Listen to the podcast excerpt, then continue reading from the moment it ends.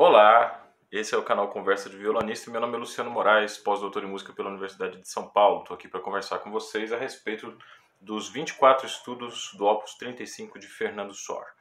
Essa obra eu tenho me debruçado muito sobre ela porque faz um certo tempo que eu tenho pensado nesta, nesse caderno de composições do Sor como algo extremamente importante para a manutenção da técnica e para o desenvolvimento da musicalidade e da técnica também de estudantes, né, desde a iniciação, talvez não tão iniciantes assim, mas até as portas do nível médio. Aqui nós temos um conjunto de obras pensadas para o desenvolvimento e o aperfeiçoamento da técnica e da musicalidade. É, muito pouca coisa se fala a respeito da abordagem musical de Fernando Sor. Essa é uma das razões pelas quais eu tenho me dedicado mais a falar sobre essas peças. Quer dizer, a parte do repertório comentado do canal né, tem sido, nos últimos, nas últimas semanas, muito em torno desta, desta obra. Tá? Eu deixo aqui a página de rosto dos estudos para vocês sempre terem uma ideia de qual edição que eu estou utilizando. Eu utilizo sempre a edição original, que é a edição através da qual a gente pode discutir os dedilhados originais do Fernando Sor. E, enfim, é, o objetivo disso é tentar enriquecer um pouco a experiência de vocês com esta obra e tanto para estudantes por conta própria quanto para professores, porque muitas vezes os professores não sabem muito bem o que fazer com uma obra dessa. Dizer, tudo bem, nós temos aqui algumas melodias interessantes, alguns estudos que são mais ou menos explícitos em relação à técnica que eles estão procurando desenvolver, mas é, é, é, preciso um olhar um pouquinho mais atento, um pouco mais acurado em cima do que são realmente essas obras e de quais tópicos técnicos musicais é, é possível desenvolver através do uso desses estudos. Tá? Uh, eu uh, pretendia falar um pouco hoje sobre o estudo número 1, que curiosamente não é o primeiro que eu abordei. O primeiro estudo do, do qual eu falei, do Opus, do Opus 35, foi, se não me engano, acho que o número 8. Depois eu falei sobre o número 9. Ou primeiro foi o 9, depois foi o 8, alguma coisa assim. Eu não estou seguindo a ordem cronológica justamente porque, às vezes, um estudo mais complexo tecnicamente é mais simples do ponto de vista da informação musical. E um estudo mais simples tecnicamente é mais complexo do ponto de vista das informações musicais. Esse é precisamente o caso do estudo número 1 do Opus 35. Uh, Emílio Pujol, na sua biografia de Francisco Tárrega, ele fala uma coisa bastante interessante, muito generosa e muito, eu acho assim, uma forma, uma forma bonita como ele coloca a contribuição do grande Miguel Leubé que foi colega dele na escola de Tárrega, né, vamos dizer assim. Tárrega teve dois discípulos, quer dizer, teve mais que isso, temos, temos também Josefina Robledo, que não podemos esquecer, mas dois dos seus discípulos mais conhecidos, que mais difundiram a escola de Tárrega, foram Emílio Pujol e Miguel Leobé. O Emílio Pujol foi o violonista mais teórico, por assim dizer. Né? Ele escreveu um caderno, um, grande tratado em quatro volumes sobre técnica de violão e escreveu também uma biografia muito importante eh, sobre uma biografia de Francisco Tárrega, uma biografia fundamental para conhecer o trabalho do mestre. Nesta biografia, Emílio Pujol faz uma espécie de comparação entre o estilo de Tárrega e o estilo de Miguel Leobé. O Leobé era o mais concertista de todos, vamos dizer assim. Ele escreveu muito pouco material teórico, e se dedicou mais à atividade de concertos. Ele era um concertista internacional, né, que viajou muito tocando, tocava um repertório extremamente amplo de alto grau de virtuosismo.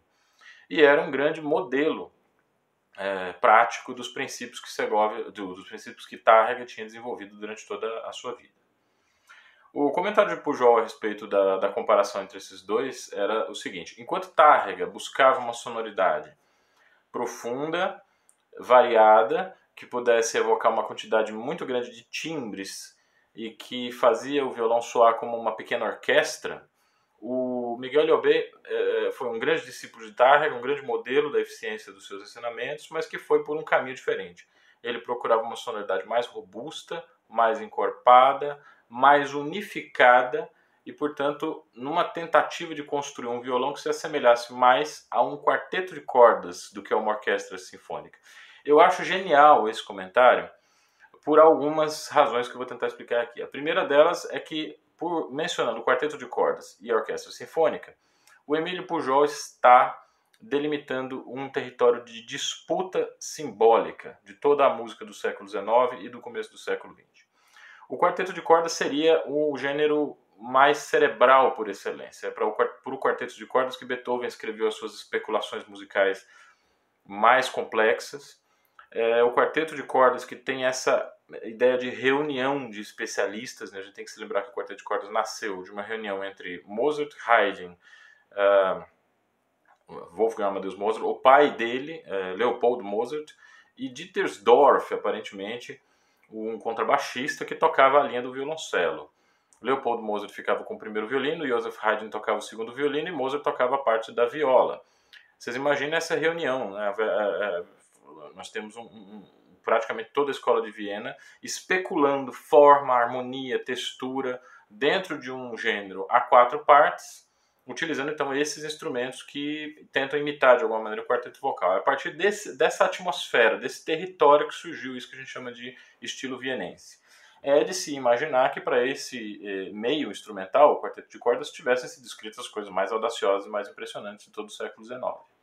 No caso da orquestra sinfônica, nós temos um, um meio muito mais eloquente, eh, que atinge um público muito maior, que visa também uma aplicação à ópera, que era quase que um gênero popular no, no final do século XIX e começo do século XX, e portanto um meio, um meio instrumental que visava o brilho e a grande eloquência. Por essa comparação, Pujol não está querendo fazer nenhuma atribuição de valor ou de caráter, nem a Targa nem a Leobé. Ele só está dizendo que o caminho natural de Miguel Leobé foi a busca por um pensamento mais cerebral, mais racional e mais comedido, mais econômico. É muito interessante observar que os instrumentos que Miguel Leobé e Tárrega utilizavam eram basicamente os mesmos.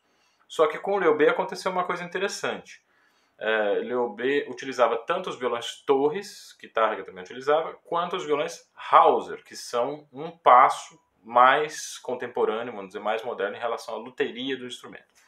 A gente pode resumir a construção de Hauser de uma forma muito simples. Existe aqui, é, debaixo do cavalete, uma, uma placa que se, eles chamam de underplate, quer dizer, a plaquinha embaixo do cavalete, que dá um, tem uma função de unificar de maneira geral assim, o som da, de cada uma das cordas do violão. Então a gente tende a ter um som um pouco mais coeso.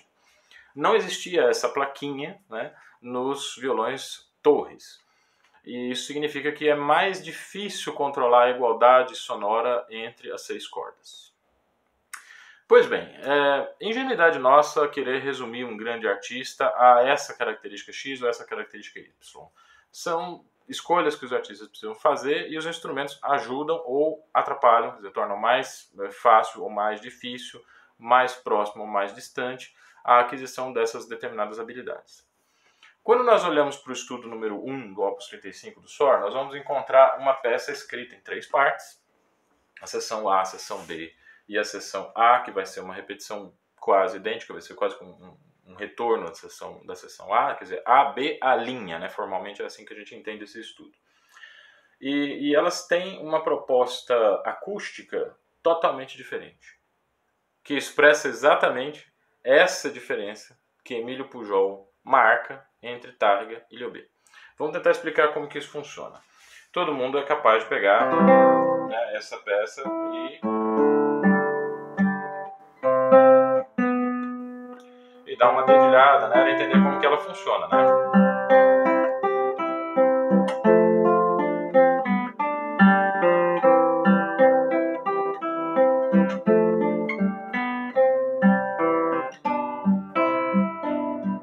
Depois eu toco a seção B, mas nessa seção A, o que está bem evidente aqui é uma melodia que tem um alcance de tessitura muito amplo.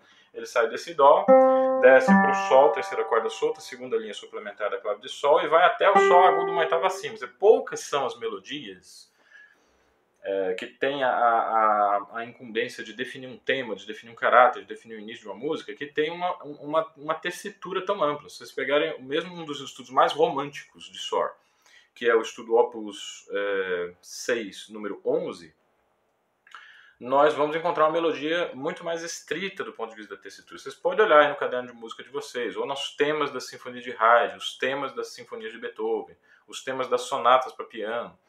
É, todas elas tendem a ter uma tessitura um pouco mais reduzida. Quando a gente acha um, uma melodia que tem um, uma tessitura de mais de uma oitava, é preciso que a gente preste atenção que existe algo ali que tem que ser dito. O SOR está dizendo para a gente o seguinte: você vai tocar uma melodia que tem a primeira nota na segunda corda, a segunda nota na terceira corda, voltamos para a segunda, vamos à primeira, que é uma corda diferente, e a primeira corda tocada numa, numa, numa nota relativamente aguda. Ora, todas essas notas precisam fazer parte de um mesmo contexto. Tá? Então, eu não posso tocar isso como se fosse simplesmente um arpejo. Se tiver afinado, é melhor ainda, né? Eu não posso tocar essas notas como se fosse simplesmente um arpejo e, e isso não tivesse um significado melódico. Então, ele é um estudo muito bom para a gente ouvir a passagem entre uma nota e a outra. Se eu escuto isso como uma melodia, é, seria preferível que eu cantasse essa melodia para tomar as minhas decisões em relação à intensidade. Mas eu percebo que o segundo dó não precisa ser tocado tão forte quanto o primeiro. O primeiro é afirmativo. Né?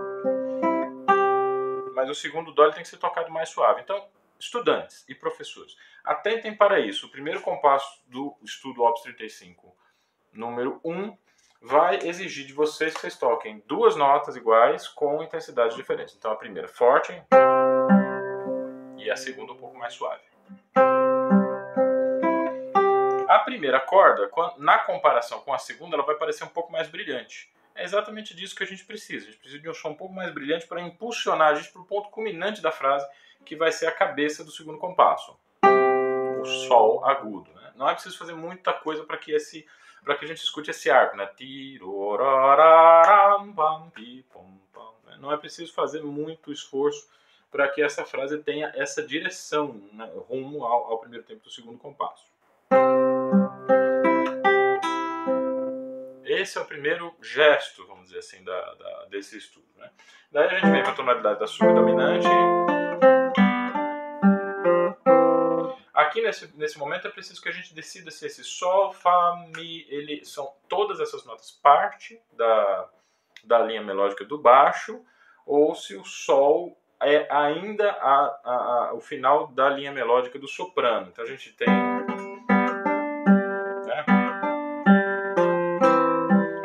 escrita Sol deixa isso muito ambíguo, porque o Sol, terceira corda solta, aparece com, com um haste dupla. Então ele está deliberadamente deixando aberta a, a possibilidade da gente entender esse estudo assim.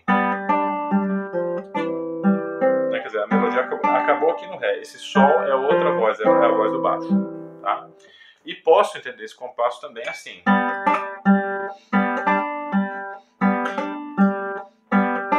Mas é Si, Ré, Sol, né? Tem baixo, a linha do baixo começa então no Fá e não no Sol. Essas duas possibilidades estão dadas. O que eu não posso fazer é tocar isso sem escolher qual delas eu vou seguir. Né? Daí tem, como isso é um período, isso vai se repetir, a primeira frase vai se repetir, até uma conclusão ali no compasso 1, 2, 3, 4, 5, 6, 7, 8. Né? No compasso 8 a gente tem a conclusão dessa frase. Tá certo? Bom, até aí o problema está muito claramente delimitado. Né? A gente precisa saber tocar uma melodia cujas notas passam de uma corda para outra é, com um mínimo de coerência timbrística. O que, que, seria muito ruim numa peça como essa seria a gente ouvir isso aqui. É, eu estou exagerando um pouco, mas é aquela coisa de cada nota tem um timbre diferente. Isso é uma incoerência e, e é um excesso de informação numa situação em que eu precisaria de mais unidade. Tá? Bom, chegamos na seção B, a gente encontra aqui uma, uma textura composicional completamente diferente. A gente vê como é.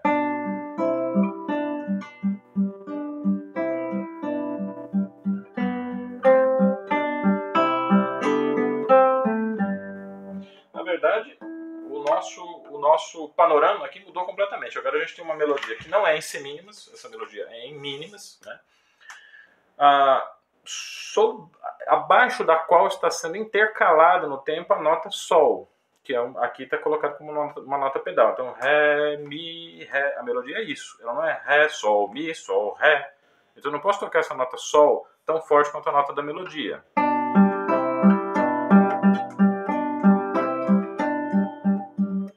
Fazendo, se eu tocar dessa maneira, eu estou dizendo para todo mundo que eu não fiz uma seleção de que notas são importantes a partir de uma análise. Eu estou dizendo para as pessoas que eu não entendi a música. Se eu digo o contrário, quer dizer, a nota Ré bem proeminente, bem destacada, e a nota Sol bem suave. Eu já falei isso em vários vídeos de, de formas é, é de treinamento que a gente tem para fazer com que a mão direita desenvolva essa sensibilidade, né? De tocar uma nota com muito pouca intensidade para que a gente continue escutando a nota que já está morrendo, né? Foi tocada lá atrás, já está morrendo, mas é a nota da melodia, então ela tem que continuar chamando a atenção. Então, aqui, quando eu fizer um, dois, três, nesse tempo três, eu tenho que ainda ouvir o Ré mais sonoro que o Sol que eu acabei de tocar. Tá o Ré aqui. Eu não sei se o microfone capta essa, essa sutileza, mas é necessário que o Ré continue soando forte no momento em que eu toquei a nota Sol. Né? Então o Sol tem que ser bem suave. Mi, nota da melodia, toco forte. Sol, nota de acompanhamento, toco suave. E aí eu tenho essa textura em três vozes.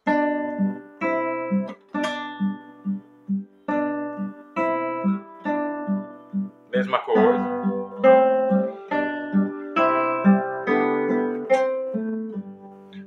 Estiver mais atento, se o microfone captou bem, a nota pedal cresce ao longo da frase, ajudando a construir uma textura um pouco mais densa e fazer com que esse crescendo seja mais audível, seja mais notado, seja percebido com mais facilidade. Até um ouvinte desatento pode perceber né, que houve um crescendo ali naquela frase. Se quiserem, volte aí o trecho do, do vídeo para checar isso. Tá? Essa textura vai continuar ali ao longo da, da, da peça, na segunda parte da seção B, que é...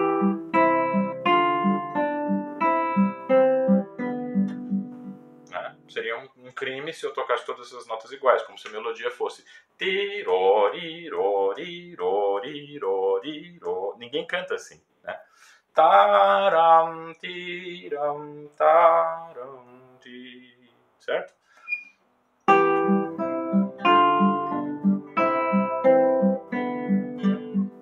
Se vai repetir exatamente igual, é bom fazer um contraste dinâmico ou de timbre, aí vocês decidem é uma questão um pouco menor que acho que a gente pode resolver é, de várias maneiras diferentes. Quando a gente está muito acostumado a ouvir repertório do classicismo vienense, que é onde o Sor é, é, é, a fonte principal do Fernando Sor, é o classicismo vienense, a música de Mozart e de Haydn.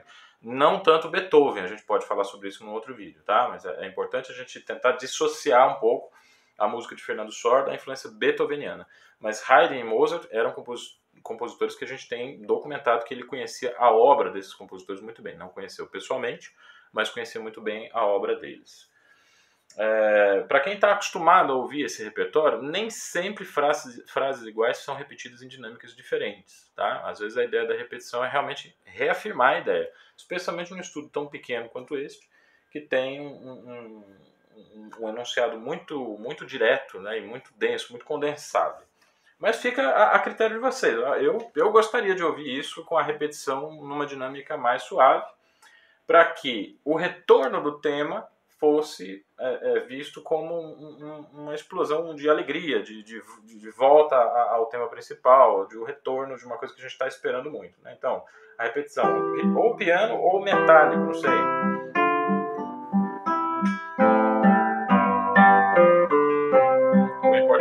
Essa, essa empolgação para fazer a volta da, da, da frase inicial. Né?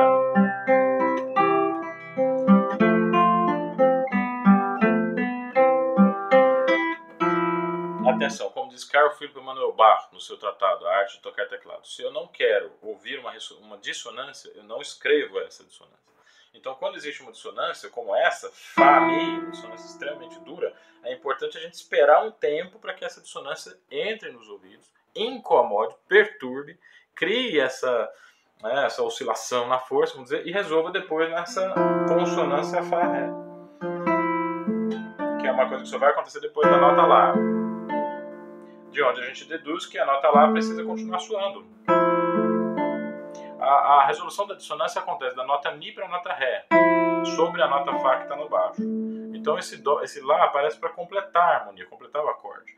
É quase como se ele quisesse encaixar uma por uma as pedras de uma construção que é o acorde de segundo grau, esse Fá com sexta, ou se quiserem um Ré menor com baixo em Fá. É...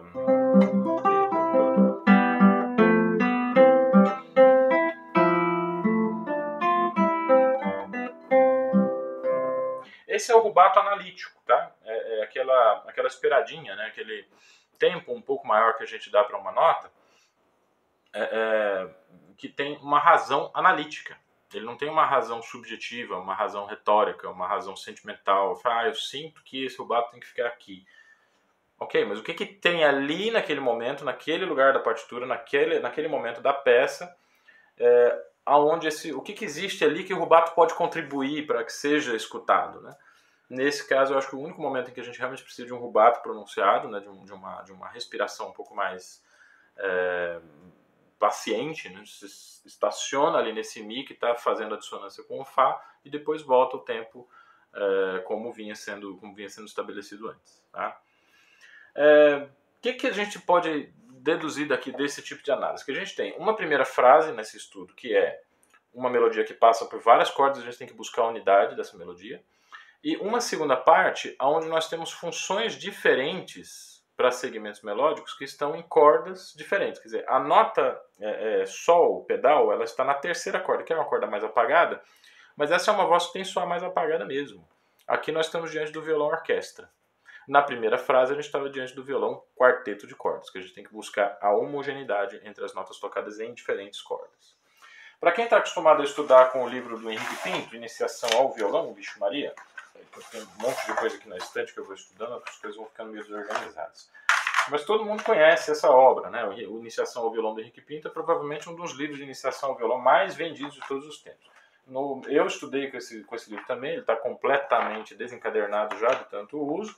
Mas a gente vê ali na página 36 uma peça que todo mundo andou tocando por aí, que é uma obra retirada do método Opus 59 do Matteo Carcassi. É interessante que o Henrique não escreve isso aqui, ele simplesmente vai andantino, andantino, que é uma indicação de andamento, não é o nome de uma peça, e coloca o nome do autor. Mas essa peça está no Opus 59 do Matteo Carcassi. Se vocês comprarem o método do Carcassi, vocês vão ver várias peças como essa, muito úteis, tá? E, e, e que tem também um, fornece aí um campo de trabalho maravilhoso para vocês que querem dominar bem o violão. Então, método Op 59 do Matheus Carcas. Essa peça é assim.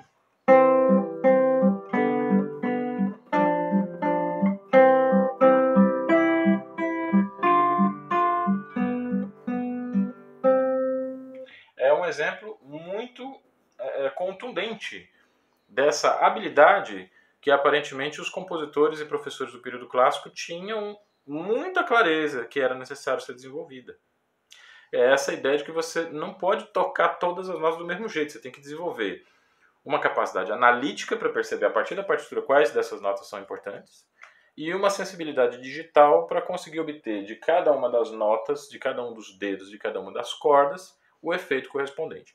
Curiosamente, é, é, esse desenho né, da nota Sol, terceira corda solta, como nota pedal, vai se repetir em outras peças também.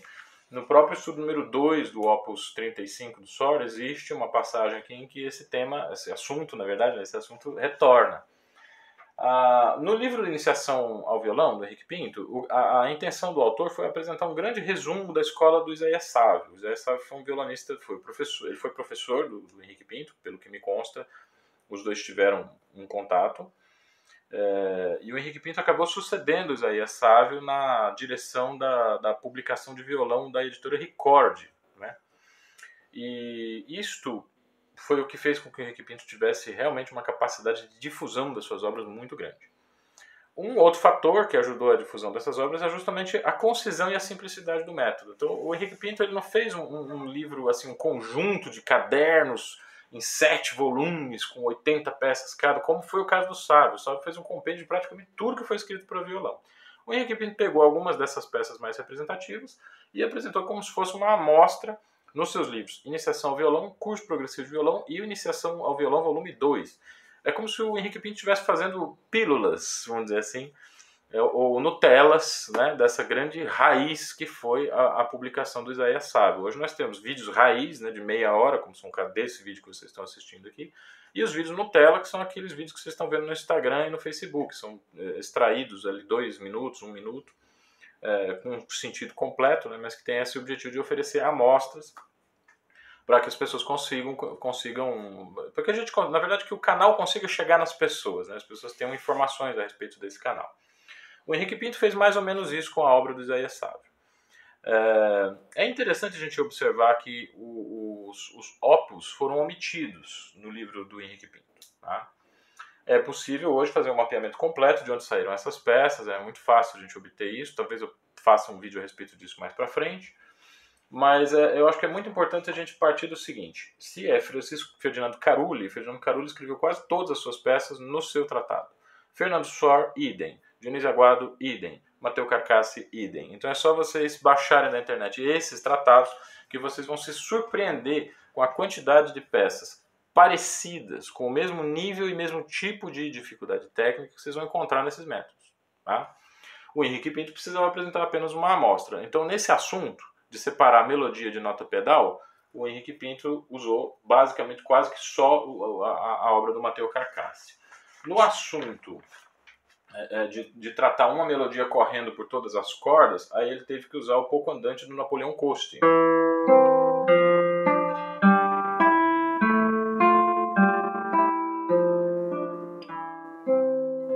Que está na página 34 não vou continuar tocando isso tudo, todo mundo conhece isso, mas é uma situação em que você encontra uma única melodia que vai migrando de corda em corda. É, depois ele coloca do Antônio Cano, um andantino que segue essa mesma ideia, de uma melodia que passa por várias cordas, e finalmente o andantino do Mateu Carcasso, na página 36, requisita do violonista esse, é, o desenvolvimento dessa habilidade de separar vozes, que vai ser fundamental na execução de obras complexas, do ponto de vista da relação de melodia do acompanhamento, e fugas, e também as peças polifônicas de Luiz Narvaez. Uh, eu acho muito bonito a gente dar uma mergulhada no panorama do repertório clássico do violão. E essa explanação breve que eu fiz a respeito do Opus 35 do Fernando Sor evidencia essas habilidades a serem desenvolvidas. Deveria ser crime tocar o Andantino do Matteo Carcassi, que o Henrique Pinto editou, sem ter passado também pelo estudo número 1 do Opus 35 do Sor. Porque são estudos complementares. É, são estudos que evocam essa habilidade que o Emílio Pujol resumiu muito bem quando ele falou de Liubé e de Tárrega. E aqui, para fechar esse vídeo, eu vou deixar vocês com uma breve reflexão. Será que Liubé e Tárrega podem ser resumidos assim de maneira tão quase que rotular? Será que a gente pode colar um, colar um rótulo no, no, no, na forma de procedimento principal entre esses dois violonistas? Será que Liubé não sabia que o violão pode ser usado como uma orquestra em miniatura? Será que Francisco Tárrega não tinha capacidade de fazer o violão soar como um quarteto de cordas? A resposta parece muito evidente. Mas existe uma sabedoria em Miguel Leobé quando ele tenta atribuir a cada um deles, desses dois artistas, uh, faculdades ou capacidades diferentes. Ele está falando de habilidades diferentes que todos os artistas têm que desenvolver em algum nível. E se os artistas têm que desenvolver em algum nível, é claro que essas habilidades têm que estar presentes nas nossas salas de aula. Então, professores, conheçam o Opus 35 do SOR. Ao longo do mês, ao longo dessa quarentena, eu vou colocar mais vídeos falando desse, dessa, desse, essa importante é, série de estudos para violão. E a gente vai poder discutir com um pouco mais de calma, um pouco mais de tranquilidade os elementos técnicos musicais que eles ajudam a gente a desenvolver. Tá bem? Muito obrigado pela audiência de vocês. E não esqueçam que nós temos aí uma, uma live marcada para a próxima terça-feira com o professor Gilson Antunes, da Unicamp. Nós tivemos uma live com a professora Isabela Nogueira, tivemos uma live com o professor Giacomo Bartoloni, que está disponível aqui no canal, e vamos ter essa live com o Gilson Antunes. Estamos aí negociando outras personalidades importantes do violão para conversar com a gente a respeito da música e deste instrumento que congrega a todos nós. Um grande abraço para vocês e até o próximo Conversa de Violonista.